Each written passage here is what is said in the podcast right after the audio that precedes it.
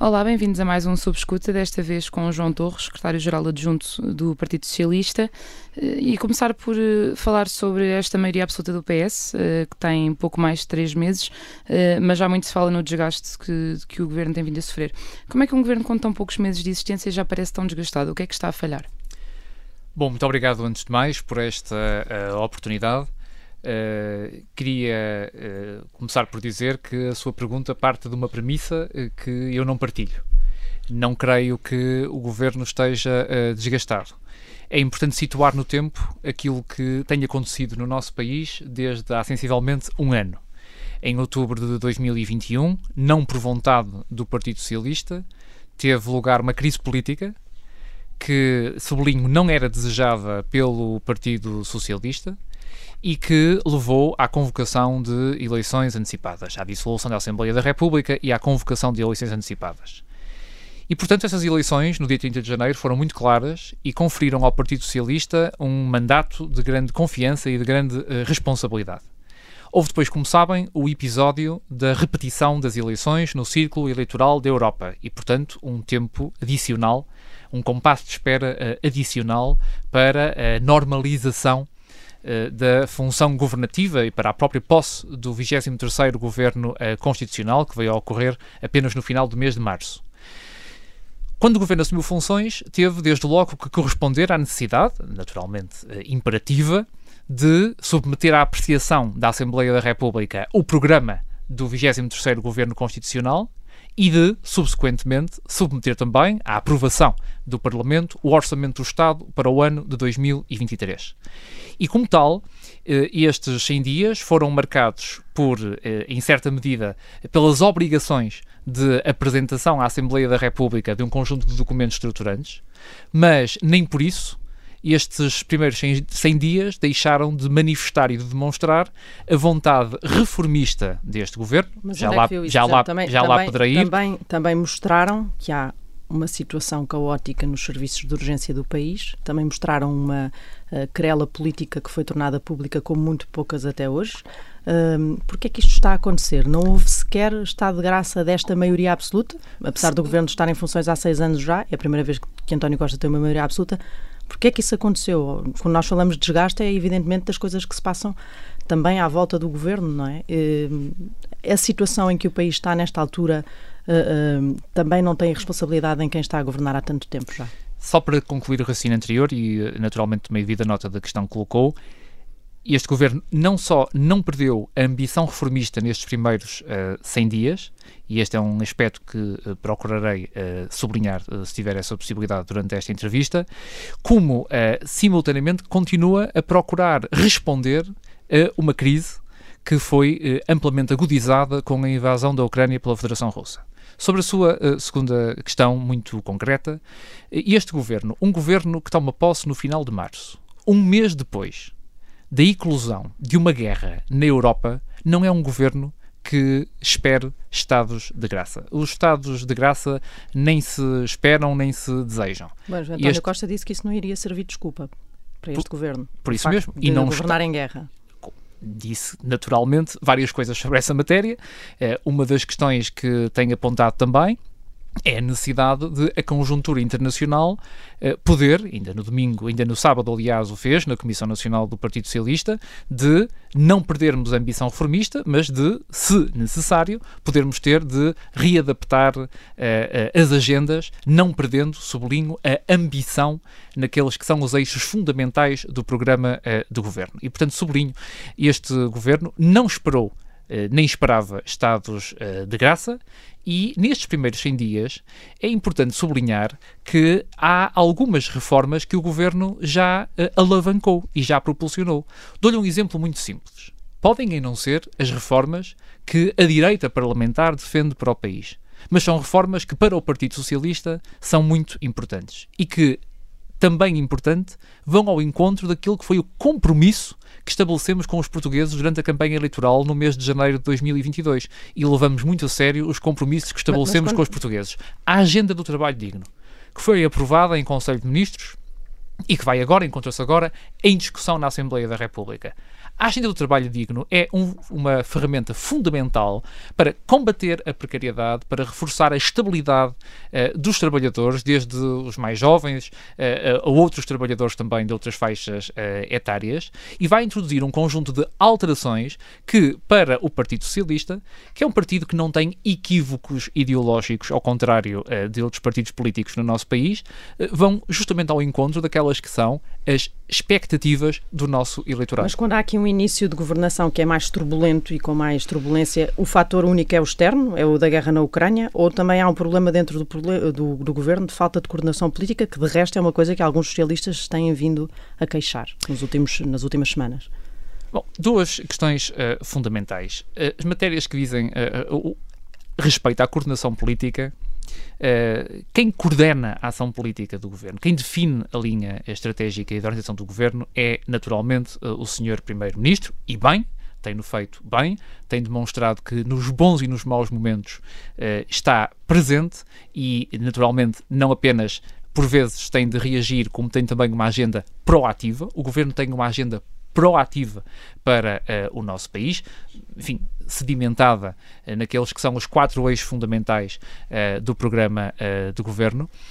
Sobre a questão concreta uh, do aeroporto, a que também já se referiu. E a que... nem me estava a referir Não, mas já referiu há pouco. a falar da questão da coordenação mas política referiu... gostava de ouvir sobre isso. Peço desculpa. Que a coordenação política entrega ao Primeiro-Ministro como está até agora tem funcionado, é isso? Objetivamente, uh, não vejo que uh, existam problemas ao nível da coordenação política do governo. Mas há pouco mencionou sim o tema do aeroporto.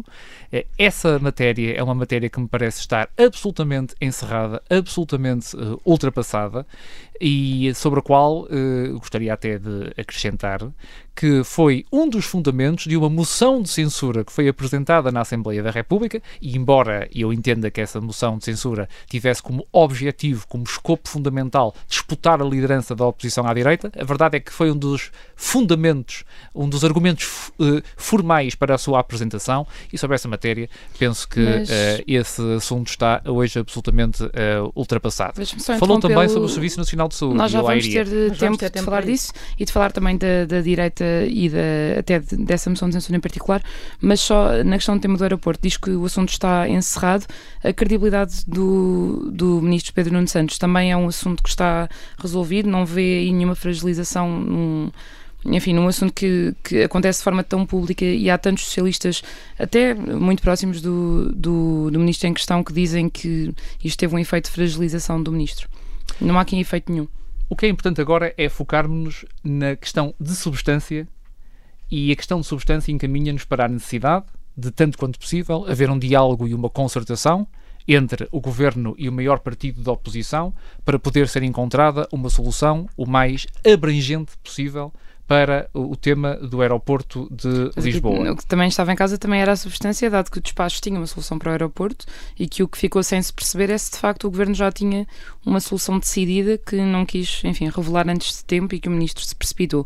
Um, isto, eu, o que eu queria perceber era só se percebendo eu que, enfim, o despacho só está revogado, uh, esse assunto, essa parte está fora do. Uh, já, já não é tema para, para o PS, mas continua a ser uh, o facto de haver um ministro no governo que, enfim, passa por um processo de gestão público e que toda a oposição diz agora não reconhecer a autoridade, ainda hoje na audição parlamentar ao ministro, há sempre referências a que agora em que palavra é que podemos confiar dentro do governo. Isso não é um problema para o ministro e não é dizia que não havia problemas de coordenação no governo, mas isso não é um sinal. Tenho a certeza absoluta de que o seu primeiro-ministro confia em todos os membros do governo que se encontram em funções e, desse ponto de vista, não deve ser percepcionada nenhuma fragilidade uh, adicional ao exercício e ao cumprimento uh, do mandato uh, de cada membro do governo, seja ele um secretário de Estado, seja ele um ministro. Uh, importante agora é criar uh, as condições uh, que estão criadas do lado do governo para poder existir essa reunião, uma reunião com o maior partido da oposição e tentar estabelecer-se uma linha de concertação num investimento tão importante para o país, porventura um dos investimentos mais relevantes das últimas décadas uh, em Portugal. Mas quando o PS diz que está, e o Governo dizem que estão à espera da opinião do PSD sobre o aeroporto, não era conveniente também que o próprio PS dissesse o que é que, qual é a localização que prefere, o que é, qual é o caminho que prefere para o aeroporto para permitir que haja essa discussão de facto? Porque senão continuamos aqui sem, sem que haja uma solução em cima da mesa, não é? Este assunto, voltamos atrás no debate. Este assunto tem um histórico que é, uh, por demais, uh, conhecido. Como sabem, quando uh, este Primeiro-Ministro assumiu funções, assumiu a decisão do governo anterior. E uh, sobre essa matéria, aquilo que me parece ser importante destacar é que é com serenidade e tranquilidade que agora deverá uh, existir esse mesmo uh, diálogo. Não é novo que uh, o Partido Socialista tem defendido que para um conjunto de investimentos estratégicos para o país deve haver uma, uh, uma concertação, um diálogo alargado para fazer algo que é muito importante e, e que convém também uh, sublinhar.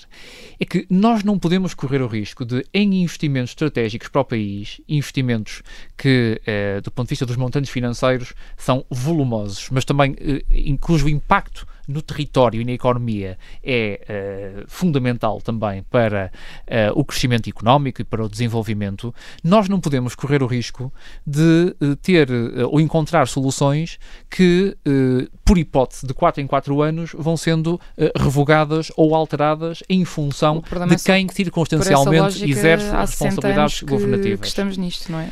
Pois, era o ministro que dizia já chega na, na televisão, ainda antes do despacho ser revogado, já chegava de. Aquela solução de esperar. Pedro Nuno Santos não serve, essa, do seu ponto de vista? Essa questão sobre estes sete anos, uh, aliás, devo dizer o seguinte: o seu primeiro-ministro muitas vezes é. Um, adjetivado ou qualificado como sendo um homem uh, com sorte. Eu devo dizer, como primeiro-ministro que assume funções governativas, tem que enfrentar a resolução de um banco, os incêndios no ano de 2017, a pandemia no ano de 2020 e agora uma guerra na uh, Ucrânia, pela sua invasão pela Federação Russa, uh, acho muito questionável as pessoas que argumentam que o Primeiro-Ministro é um homem com sorte. É sim um homem muito resiliente, muito focado na resolução dos problemas e na assunção das, dos compromissos que estabelece com os portugueses.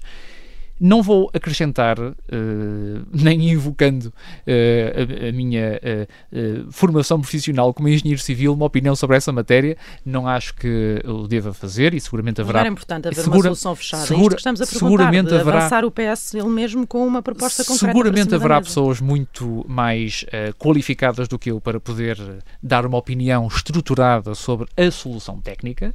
A título pessoal, se quiser, eu tenho acompanhado diferentes opiniões sobre o assunto, acho que é de facto um assunto muito uh, importante. Uh, do lado do governo e do Partido Socialista serão sempre criadas condições de serenidade e de tranquilidade para que, no momento oportuno, haja uh, a reunião uh, ou o conjunto de diálogos entre o governo e o maior partido da oposição sobre esta matéria. A maioria absoluta adormeceu o PS, porque houve duas reuniões da bancada parlamentar onde nem sequer foi tocado este tema por parte dos deputados. De, numa delas até, até esteve o líder do PS a falar sobre a questão do, da agenda do trabalho digno.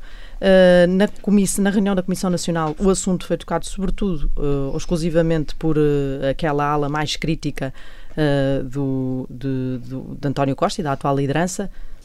Está anestesiado pela maioria? Nada anestesiado. Repare que o Partido Socialista está atento à evolução dos tempos e aos finais dos tempos também.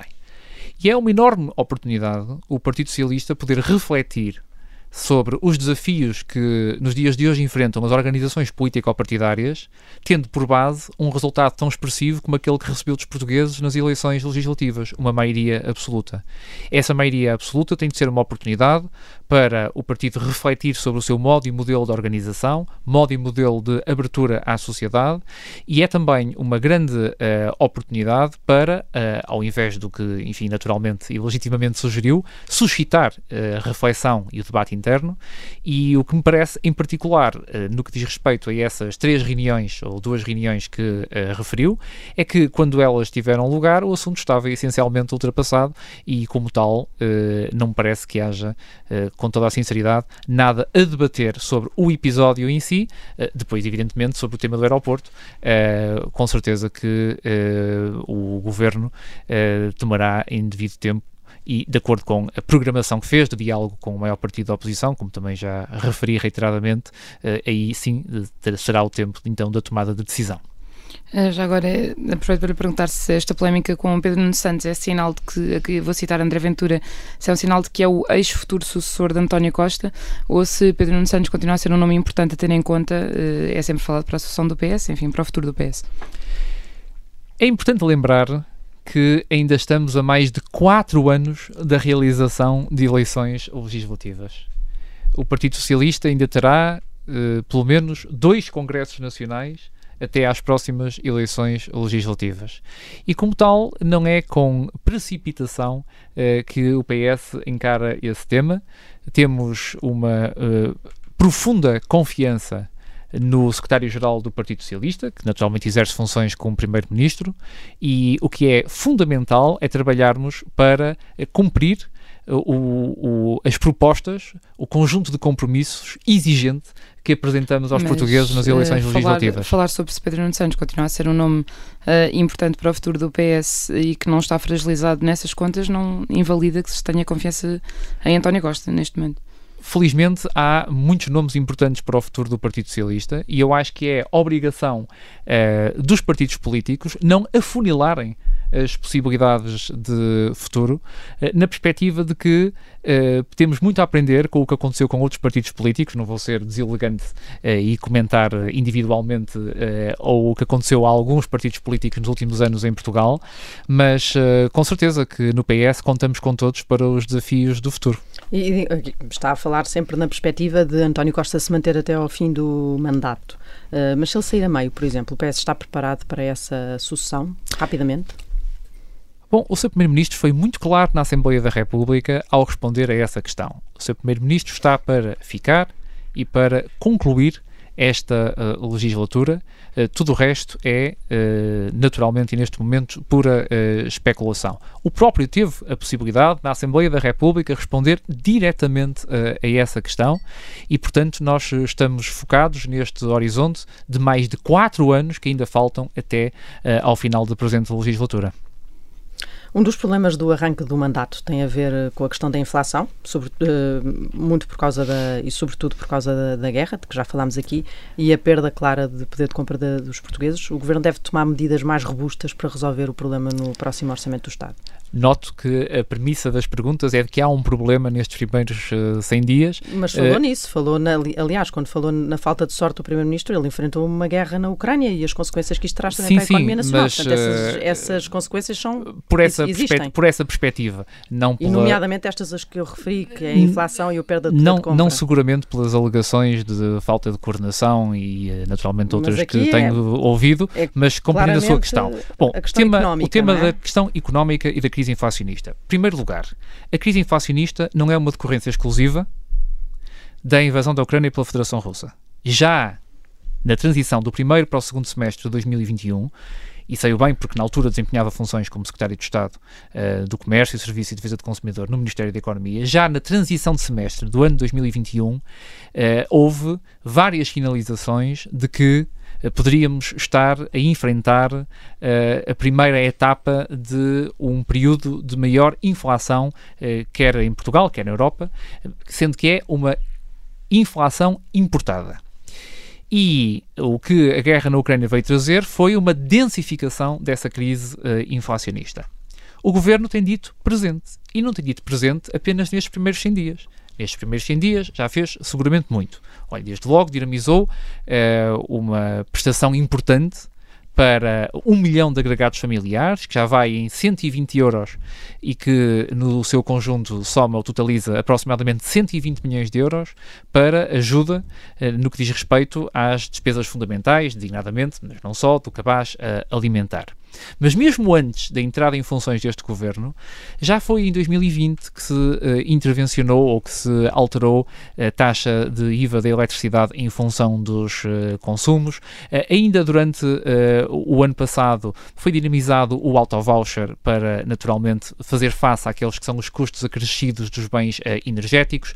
Mais recentemente, aplicaram-se um conjunto de princípios que hoje significam que Uh, enfim, em números redondos, se me permite, estamos a pagar menos aproximadamente 20 cêntimos por litro, uh, 18 e 22 cêntimos em função de ser gasóleo ou gasolina, se não me falha a memória, quando nos abastecemos num posto de abastecimento de combustível. Portanto, a crise inflacionista deve-se fundamentalmente a dois motivos. À Covid-19 e à pandemia da Covid-19, mas também à guerra na Ucrânia. Em que medida é que a pandemia da Covid-19 interfere na crise inflacionista? Porque nós vivemos um período de globalização das cadeias de abastecimento, das cadeias de fornecimento, das cadeias de produção. E, portanto, mesmo quando em Portugal, porventura, os olhares não estão tão focados ou não enfrentamos uma situação tão adversa do ponto de vista pandémico, a verdade é que outras geografias do mundo enfrentam dificuldades. O exemplo clássico é o exemplo da República Popular da China, que continua, naturalmente, a adotar uh, estratégias que entende mais adequadas para lidar com a pandemia, mas as medidas restritivas que são tomadas, por exemplo, na China, são medidas que acabam por interferir ou causar, uh, uh, se quiser, ou, impactar nas cadeias de abastecimento a uma escala global. E, portanto, mesmo quando em Portugal hoje temos um período de maior serenidade em relação à pandemia, a verdade é que as medidas que são adotadas noutras geografias podem impactar não apenas Euro Portugal, como a Europa ou como a América uh, do Sul. E, portanto, a primeira razão sobre a qual se alicerça a crise inflacionista é a crise pandémica Já e a forma PS como tem isso alguma necessidade de justificar que não tem nenhuma responsabilidade no nível isso, da inflação, mas a pergunta não tinha a ver com, com isso, tinha a ver com se é necessária uma proposta robusta no próximo orçamento do Estado ou aquelas medidas que enumerou aqui são suficientes. Tenho a certeza absoluta de que o Governo está muito atento uh, e que uh, faremos em relação à crise inflacionista aquilo que fizemos durante a pandemia da Covid-19. Porquê? E, e direi o que é.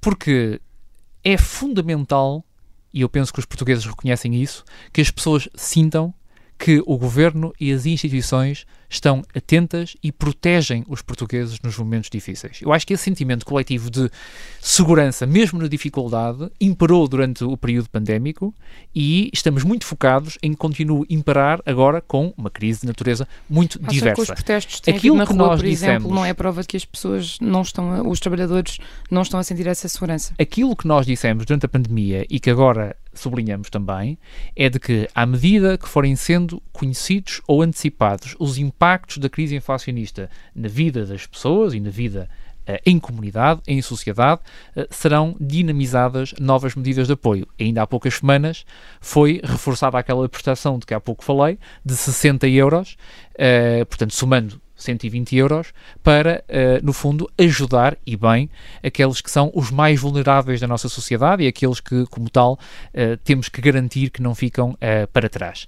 é evidente que, eh, no momento próprio, eh, o Governo eh, terá a oportunidade de anunciar ou de divulgar a sua perspectiva sobre o Orçamento do Estado para o ano de 2023 e que, naturalmente, não vai deixar de atender a uma crise inflacionista com os contornos que conhecemos. E a questões salariais também. Por exemplo, o Primeiro-Ministro veio aqui há uns tempos a defender aquele aumento generalizado do salário médio em Portugal até 20% até 2026 há então um reconhecimento no Partido Socialista, eh, no Primeiro-Ministro, no líder do Partido Socialista, de que os salários são baixos. Uh, estão evidentemente pressionados nesta altura pela questão uh, de que estivemos aqui a falar, mas ao mesmo tempo o Governo rejeita que haja um aumento generalizado por causa da espiral inflacionista. Qual é que é a solução afinal? O que é que o Orçamento tem o quê? Uma solução mágica para isto? Vai passar pela questão dos salários? Sim, infelizmente temos em Portugal um partido que reconhece que é preciso fazer mais para aumentar os rendimentos das pessoas. E esse partido é o Partido Socialista. Uh, o, horizonte para estes quatro anos de legislatura é que nós tenhamos um peso salarial em função da nossa riqueza, do nosso produto interno bruto, uh, que alinhe pela média da União Europeia. Para isso, entre outros instrumentos, o Governo que tem sugerido, o que sugere, é que seja feito um acordo de produtividade e rendimentos em sede de concertação social. E, portanto, é fundamental privilegiar o diálogo social em relação às respostas, não apenas conjunturais e, portanto, de inflação, pelo menos no momento presente, como também estruturais, que têm a ver com uh, a validação nas urnas daquela que foi a proposta do Partido Socialista. Esperamos, naturalmente, que esse diálogo possa uh, acontecer e uh, que, uh, no tempo devido, o governo possa, como seguramente fará, anunciar quais são as medidas dessa que próximo, natureza. O próximo orçamento tenha, por exemplo, uma medida de aumentos salariais na função pública que possa ser mais ajustada a um nível de inflação, se não digo ao valor que que há de ser registado no momento, mas uma coisa que seja acima daquele que foi neste ano, por exemplo, da atualização salarial, que foi muito baixo, tendo em conta o pico inflacionista que estamos a viver. As geometrias das políticas públicas podem ser muito diversas. O que é importante é que correspondam aos anseios uh, das pessoas uh, que possivelmente nos estão em casa uh, a ouvir.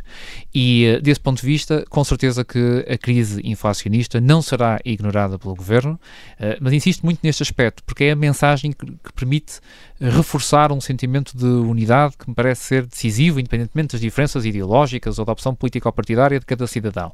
O governo está atento, o governo vai acompanhando e monitorizando uh, o incremento dos preços nos bens energéticos, nos bens alimentares, são matérias que preocupam muito uh, as pessoas, tem dinamizado medidas de apoio, desde até, como há pouco explicava, antes da invasão da Ucrânia, uh, e essas medidas continuarão enquanto forem necessárias para que uh, a situação ou a condição de vida das pessoas não se degrade. Relativamente Repare aos aumentos também... salariais especificamente, é uma coisa que com certeza quem nos está a ouvir também está a pensar.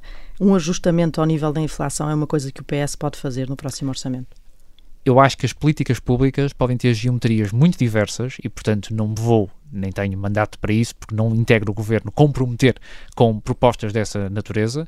Agora, com certeza que, atendendo a que há alguns meses, todos os indicadores, eh, todas as instituições financeiras internacionais, Banco Central Europeu, Fundo Monetário Internacional, Comissão Europeia, diziam que esta crise inflacionista tinha um caráter uh, muito circunscrito e muito uh, temporário. Estamos a perceber que esta crise inflacionista pode ser transitória, mas porventura uh, será mais, uh, duradoura. mais duradoura do que inicialmente se imaginava. Uh, o que é importante é que o governo tenha e encontre uh, respostas. Já o está a fazer e eu não tenho a mais pequena dúvida de que o fará também, no contexto quer de concertação social, quer com a apresentação do Orçamento do Estado para o ano 2023. Já tinha feito aqui algumas referências aos partidos à direita do, do PS. Queria perguntar-lhe como é que lê os primeiros sinais que estão a ser dados pela liderança de Luís Montenegro uh, e já agora perceber se este PSD é mais uh, perigoso para o PS. Uh, eh, até eleitoralmente havia muito quem dissesse que o, PSD de Rio era menos agressivo, fazia uma posição menos acutilante. alguma razão para preocupação agora com o PSD de Luís Montenegro? Não, não vejo razões de especial preocupação. Bom, vamos lá ver. O PPD-PSD é um partido muito importante no sistema político e democrático português. No entanto, não posso deixar de fazer o seguinte comentário. É um partido que se encontra num labirinto ideológico. E uh, isso não é positivo. Porque Também o... vai começar a chamar PPD-PSD ou PSD? Bom, eu acho que a designação formal, pelo menos uh, nos boletins de voto, é PPD-PSD, mas uh, peço desculpa se cometi alguma falha desse ponto de vista. Mas o PPD-PSD, ou PSD, se quiser, Uh, bom, há uma coisa que é certa: não é um partido social-democrata. É mesmo uma inovação. Era aí que eu queria chegar. Não, mas não é. Uh, e não digo isto por, uh, por, por querer sublinhar algo que tenha sido certamente de forma correta transmitido também por, pelo secretário-geral do partido ou por outras. Tem sido uma denominação muito adotada no PS. Não, peço desculpa. quer dizer, eu liderei a Juventude Socialista. Quando recebia delegações internacionais Uh, quer nessa qualidade, quer agora como secretário-geral adjunto do Partido Socialista, é de uma enorme dificuldade ter de explicar que em Portugal há um Partido Social-Democrata que não é. Que não é, nos seus valores, na sua identidade, na sua matriz ideológica. Uh, não há nenhum problema com isso, mas é um partido que integra a família europeia do Partido Popular Europeu. E, portanto, Partido Socialista, Social-Democrata ou, ou debate trabalhista em Portugal eh, temos de facto o Partido Socialista. E o Partido Socialista não está a viver nenhuma angústia de identidade eu acho que o PPD e PSD está justamente num labirinto ideológico. E a expressão máxima uh, desse labirinto é a forma como interage com um partido de extrema-direita, radical, e perante o qual o Partido Socialista coloca uma firme e intransponível linha vermelha, que é o Chega. Mas não interpretou de nenhuma maneira uh, como um sinal de moderação o PSD não ter alinhado na moção de censura do Chega, por exemplo? Não, não considero. Aliás, o, o PS chegou a dizer que merecia não, tanto censura o governo como o Chega por ter apresentado aquela moção. Eh, cada partido uh, saberá como deverá relacionar-se com uh, as demais forças políticas, quer no quadro parlamentar, quer no quadro mais abrangente político-partidário. Uh, Perguntou-me sobre se tinha receios ou preocupações em relação à nova liderança do PPD-PSD. Eu respondi que não tenho esse tipo de receios. o que não posso deixar de acrescentar ou de lamentar é que o PPD-PSD seja um partido pouco definido ideologicamente, num momento em que, à direita, existe uma crescente definição ideológica de formações partidárias alternativas, quer no caso do Chega sobre o qual o Partido Socialista, ou perante o qual o Partido Socialista coloca uma linha vermelha, dissemos-lo nas eleições, uh, temos-lo reiterado e falamos no futuro. Quer a iniciativa liberal, são um dado político novo no nosso uh, país e, como tal, uh, parece-me que é, é, um problema que o PPD-PSD, naturalmente, na sua total liberdade, deverá resolver. Mas, deve... Mas não é bom para o sistema político português que exista essa indefinição, porque as opções políticas têm que ser claras. As propostas políticas devem ser claras. E a proposta política do Partido Socialista é muito clara e essa é uma das razões pelas quais o PS, não é a única, mas é uma das razões pelas quais o PS obteve um resultado, penso mas, que tão robusto desse, nas eleições legislativas. Dentro desse labirinto ideológico, o que eu queria perceber é eh, como é que está a interpretar a nova liderança de Luís Montenegro e se há alguma diferença até na relação que vai ter com o PS para a de Rui Rio. Não sei, o tempo, o tempo dirá. Uh, penso que. Já teve a oportunidade, pelo menos, suponho, de assistir ao Congresso Não, do PSD. fui ao Congresso, primeiras... fui à sessão de encerramento do Congresso do PSD, evidentemente, com o Presidente do Partido Socialista. Uh, devo dizer que uh, espero que a nova liderança do PPD-PSD coloque os interesses do país à frente dos interesses político-partidários, porque o PS assim o faz. E assim o fez, deu provas disso em momentos muito difíceis, hoje há algo distantes, mas que eu em particular não esqueço, no contexto da pandemia. E aquilo que uh, me parece é que, uh, objetivamente, ainda é cedo para. Mas há aqui uh, uma questão em que já fechou a porta, não é? A questão do referendo à regionalização, que se tornou uma impossibilidade em 2024, certo? Pois, é aliás muito curioso que, justamente no discurso de encerramento do Congresso do PSD, tenha o Dr. Luís Montenegro falado sobre sete prioridades para o país e uma delas não era uma prioridade, era a destruição de uma, de uma prioridade. Uh, o tema da regionalização, uh, tive a oportunidade de o dizer, é um tema sobre o qual o Partido Socialista não introduz ansiedades na opinião pública.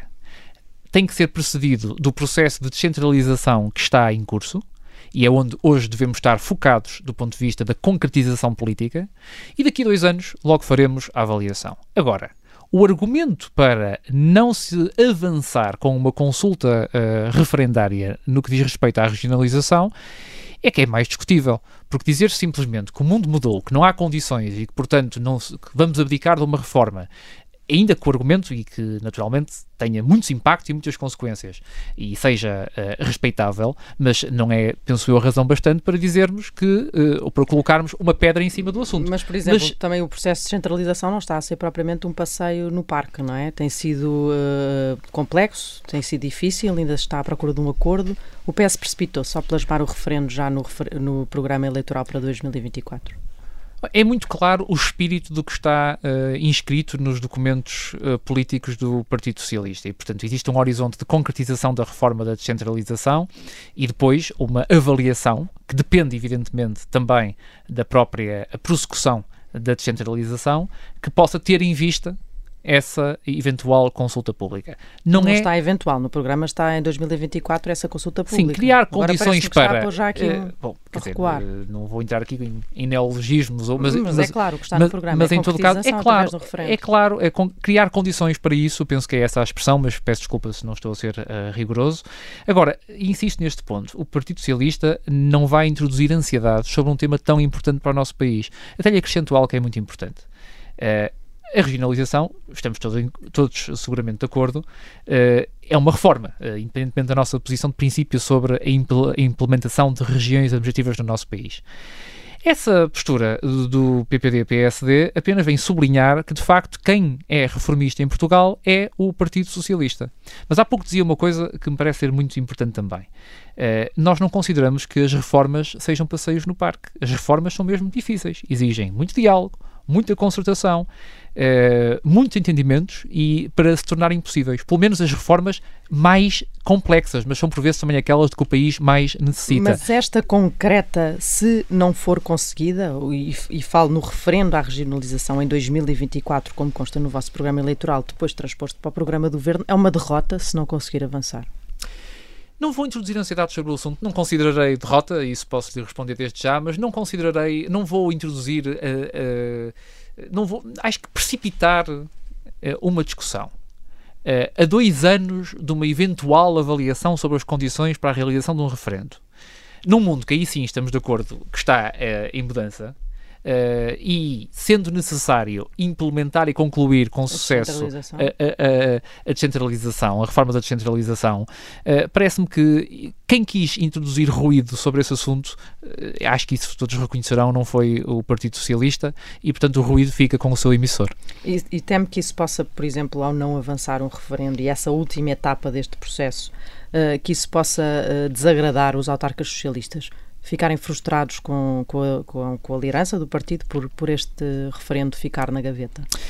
Para haver referendo em 2024, terá de haver condições para esse efeito, condições que passam pela avaliação que se fizer sobre o processo de descentralização em Portugal e condições políticas também, que no momento devido serão uh, analisadas. Mas quando nós olhamos, uh, só falando aqui destes dois temas que já falámos, falámos do aeroporto, falámos da regionalização, são dois temas em que o PS e o PSD não se conseguem entender uh, e que são grandes, enfim, são, a regionalização está inscrita na Constituição como princípio que deveria ser concretizada, o aeroporto é falado há décadas, isto não é um sinal de que os, os partidos enfim, ditos os grandes partidos do regime não conseguem entender-se quando há assuntos fundamentais para o país para serem tratados.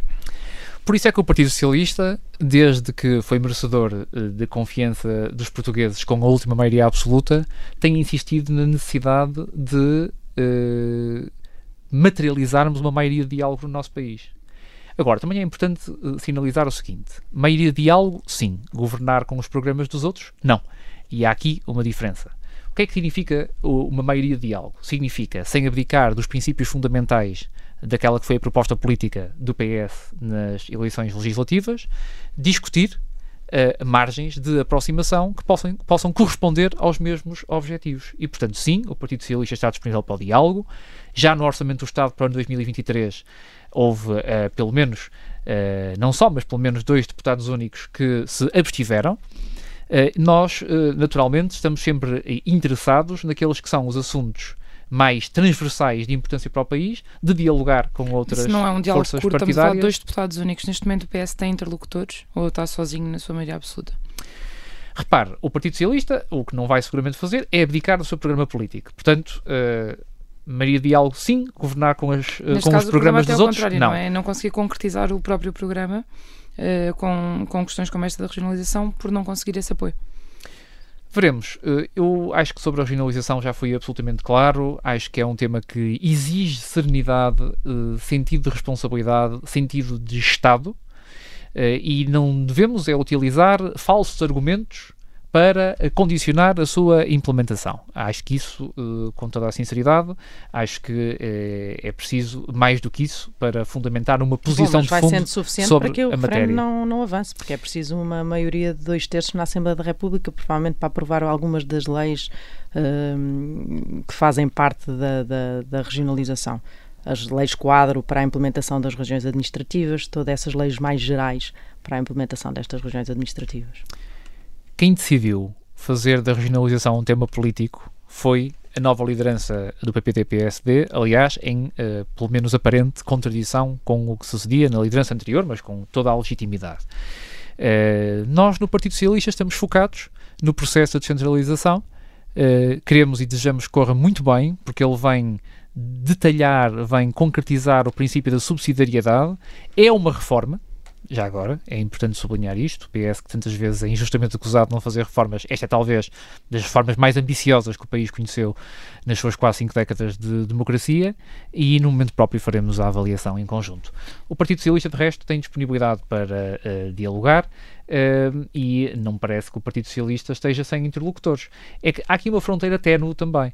Maioria de diálogo não significa de forma nenhuma que uh, o governo Uh, em matérias que porventura não enquadrou naquele âmbito de concertação sobre o qual tivemos já a oportunidade de, de hoje aqui falar, no caso do aeroporto, por exemplo, não pode, mesmo com a perspectiva, com o horizonte de uma maioria de diálogo, deixar de governar e não tem deixado de governar, muito pelo contrário. É um governo que tem governado e, do meu ponto de vista, tem governado bem e condições para governar ainda melhor.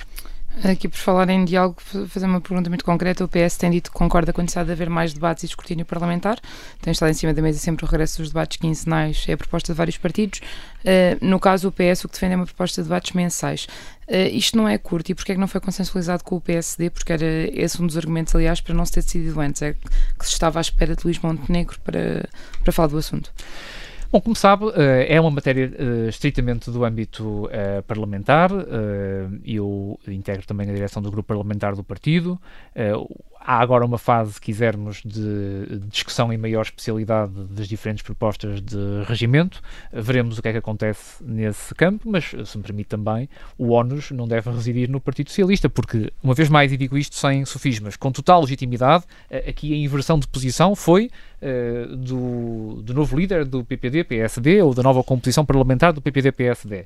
E, portanto, não Mas deve, o, PS começou não deve, a legislatura concordando que era, de facto, preciso Não deve ser maior... colocado o ONUS sobre essa falta de uh, entendimento, pelo menos nesta fase, veremos o que acontece no futuro, uh, seguramente no Partido Socialista e no seu grupo parlamentar. no âmbito desta questão de matérias a consensualizar com o PSD, por exemplo, o diretor executivo, o novo diretor executivo do SNS, que vai ser, há de ser nomeado pelo Governo, também deve ser objeto desta consensualização com o PSD? Bom, uh, o governo o dirá uh, com toda a sinceridade e com toda a objetividade. Não fiz ainda reflexão sobre essa. Hum. Sobre essa Mas só porque o Primeiro-Ministro disse que era necessário que também no SNS e nestas reformas que a coisa fosse atravessasse as legislaturas e, e as cores políticas Uh, portanto, eu pergunto-lhe se também um assunto como Olha, este com, deve ser levado. Com toda a sinceridade, a não tinha ainda, não tive ainda a oportunidade de eu próprio uh, refletir sobre essa matéria. Naturalmente que é uma decisão do governo, mas aqui nem a minha opinião pessoal uh, consigo desde já, desde já partilhar. Mas, como lhe digo, eu penso que o, o país está a viver e vai sentir muitas reformas e quase todas elas, já reparou, mesmo sobre as perguntas que me têm naturalmente dirigido, quase todas elas alavancadas ou propulsionadas agora nestes primeiros 100 dias de governo. Mas há aqui uma coisa também, uh, e já que está a falar de reformas, também, também lhe, lhe, queria perguntar se esta coisa atual dos incêndios, este momento atual dos incêndios, que continuam a, a consumir o país, cinco anos depois de uma tragédia tão grande como as duas tragédias que aconteceram em 2017 e com o mesmo partido na liderança do governo, com o primeiro-ministro a ser exatamente o mesmo, e, e este primeiro-ministro continua a falar na existência de causas estruturais. Uh, o que é que falha para um governo que está há seis anos em funções e que enfrentou os incêndios de 2017 continuar, cinco anos depois, a queixar-se exatamente da mesma coisa que é causas estruturais? O que é que não fez para resolver isto? Sim, porque essas foi feita muita coisa. Olhe, só nos últimos anos foram intervencionados 250 mil hectares em matéria de gestão de combustível. Uh, o reforço de meios uh, foi evidente e penso que é hoje amplamente reconhecido. Nós hoje temos. Uh, Mas o Primeiro-Ministro, o mesmo Primeiro-Ministro dessa altura e que fez essas reformas que eu já sei que vai elencar e, que está a elencar, é o mesmo que continua a falar em causas estruturais. Mas essas causas estruturais existem. Porque repare, a forma como o país gera a quadrícula do território é muito complexa. E, portanto, como sabe, isto é um tema que diz muito respeito a, não apenas à noção de propriedade, como também às próprias propriedades, não é? Há, há, o que é que eu quero dizer com isto?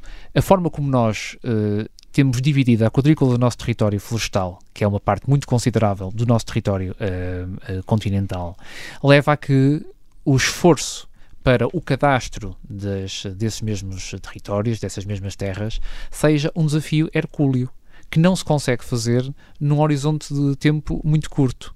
E, portanto, sim, há ainda um grande desafio estrutural. Qual é o problema fundamental?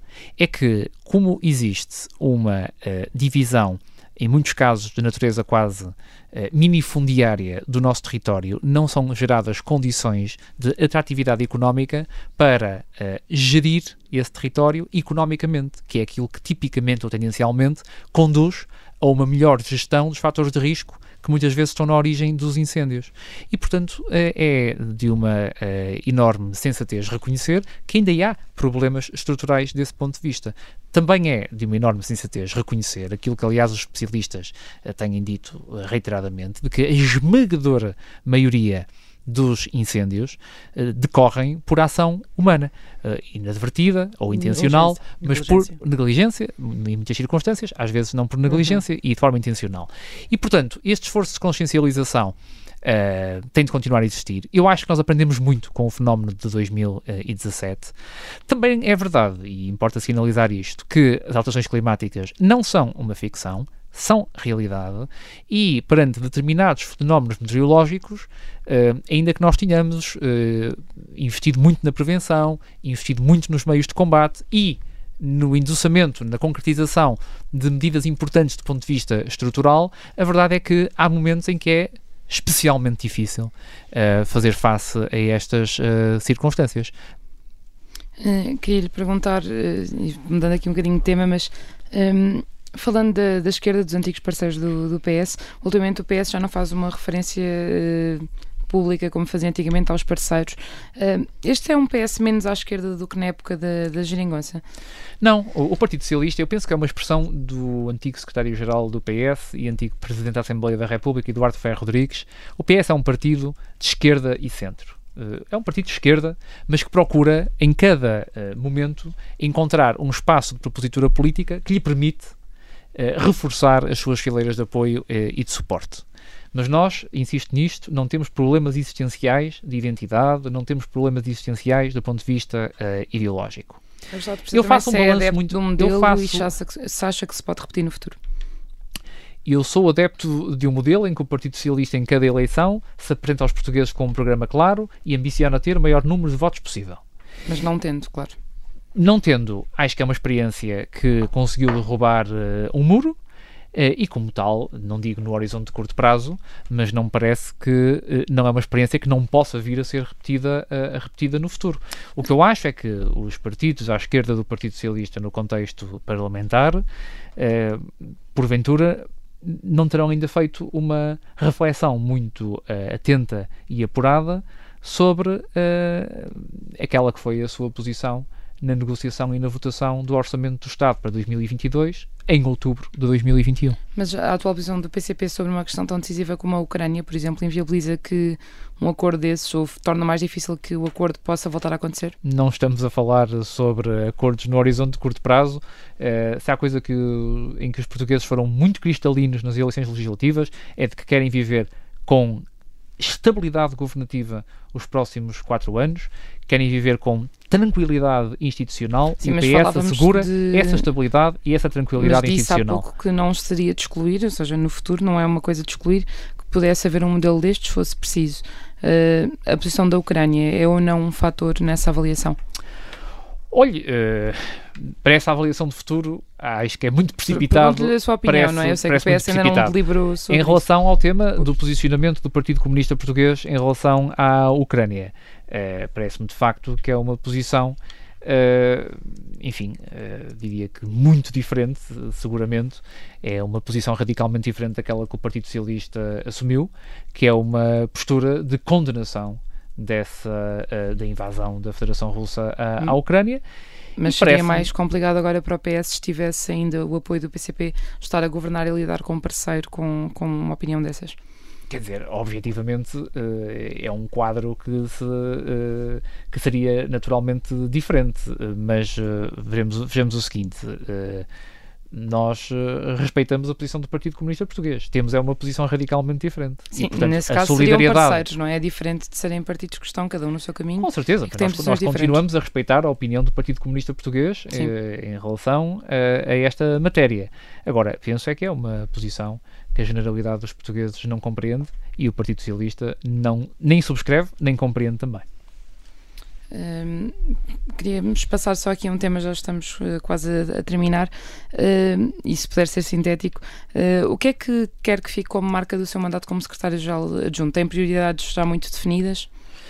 Bom, eu acho que há pouco tive a oportunidade de uh, falar um pouco sobre essa necessidade também. Os partidos uh, políticos uh, devem, a todo momento, refletir sobre o seu modelo de organização e sobre o seu modelo de afirmação na sociedade e eu acho que o Partido Socialista tem de aproveitar até uh, o resultado de confiança que recebeu dos portugueses para pensar nessas dimensões uh, organizativas, tem de ser uma parte ativa, um agente ativo da construção dessa maioria de diálogo e, portanto, promover uma grande abertura, ou continuar a promover uma grande abertura à sociedade, à, à sociedade uh, civil.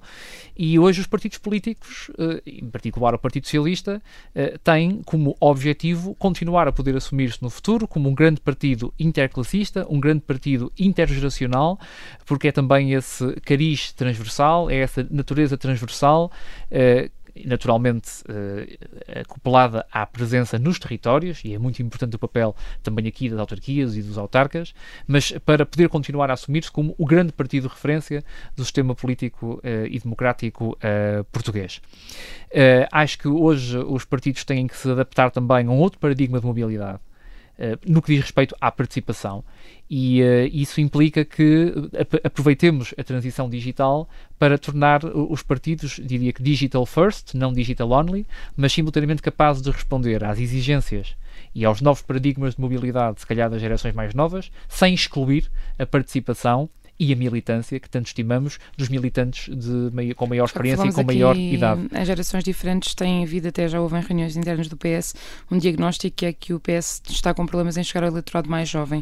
Uh, como é que isso se resolve? Antes de, ir, antes de, ir, a esse tema, só um aspecto muito importante: é que transversalmente a toda esta uh, breve nota que aqui uh, deixei, naturalmente de forma sumária, o Partido Socialista tem de continuar a ter vida própria para além de, uh, das responsabilidades muito importantes que estamos hoje a assumir uh, no Governo da uhum. República Portuguesa e, e essa é uma matéria uh, que eu quero assegurar também, enquanto Secretário-Geral Adjunto, naturalmente tendo a confiança para o efeito do Secretário-Geral do Partido Socialista. Em relação ao tema dos jovens, eu não considero que estejamos perante uh, um problema, mas é algo que merece a nossa atenção que vai dedicar a nossa uh, atenção.